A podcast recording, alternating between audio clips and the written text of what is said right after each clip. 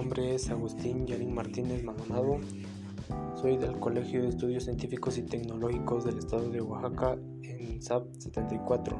Soy del grupo 401.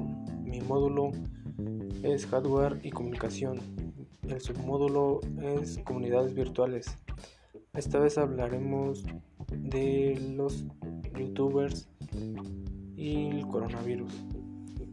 Bueno, todos estamos inmersos en plena crisis mundial causada por el COVID-19, pero a punto de cumplirse ya más de un año confinamiento, el retrato de la situación habla por sí sola. Media humanidad encerrada en sus hogares, toda la actividad económica no esencial congelada y un balance de víctimas estremecedores. La incertidumbre se extiende rápidamente constatando las pocas certeza que tenemos como sociedad e individuos. Pero de las pocas cosas que sí sabemos es que estamos ante la primera pandemia de la era digital.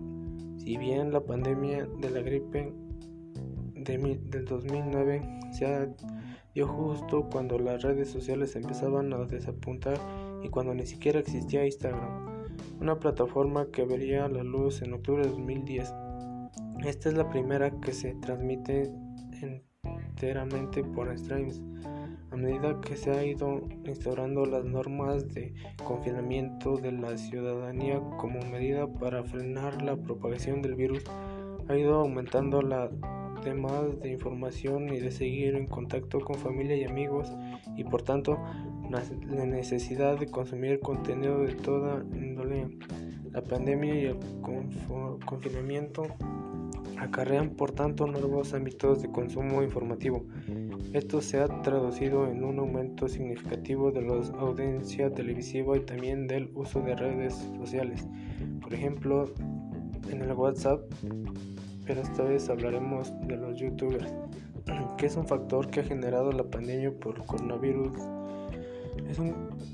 Es un crecimiento de hasta 60% en la cantidad de videos que se consume a nivel global, de acuerdo con Nielsen, una de las plataformas principales y a las cuales las personas ocurren para informarse del COVID-19, aprender cosas nuevas entretenerse en YouTube, que tuvo un crecimiento de 75% en la cantidad de horas vistas en casa.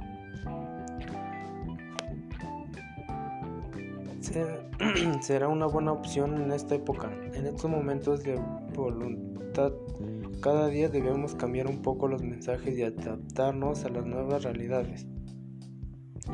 Por el lado del bienestar, la plataforma se ha convertido un poco en ese confidente a lo que mucha gente acude para informarse y sobre todo en cuestión de salud. De acuerdo con Anna Shard, las personas lo que más buscan son cosas útiles para enfrentar la situación, mantenerse informados, sanos y entretenerse y desconectarse un poco con lo que está pasando. Muchas personas lo siguen usando como un destino principal para intentar nuevas habilidades para la vida como cortarse el pelo, arreglar la casa o entre otras cosas. El entretenimiento se encargan eso los youtubers que ha crecido bastante en, ese aspecto. El COVID-19 fue impactante en, la industria y de acuerdo con el líder YouTube en México ha trabajado en ayudarle a sus socios para que se en nuevas maneras de llevar entretenimiento a los usuarios. Conciertos, festivales y cines y desfiles de modo digital son las partes de los contenidos que se están adaptando a la cuarentena. Todo lo anterior que se busca en la plataforma toma más relevancia cuando una de las prioridades de los usuarios es la velocidad. Una de las propiedades en los últimos años para los usuarios es la velocidad, pero ahora se ha acentuado por la situación. Se destaca el contenido que es de autoridad de salud.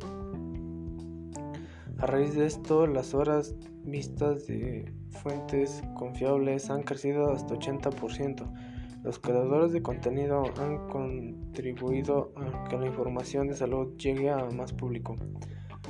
Y esto fue todo y muchas gracias.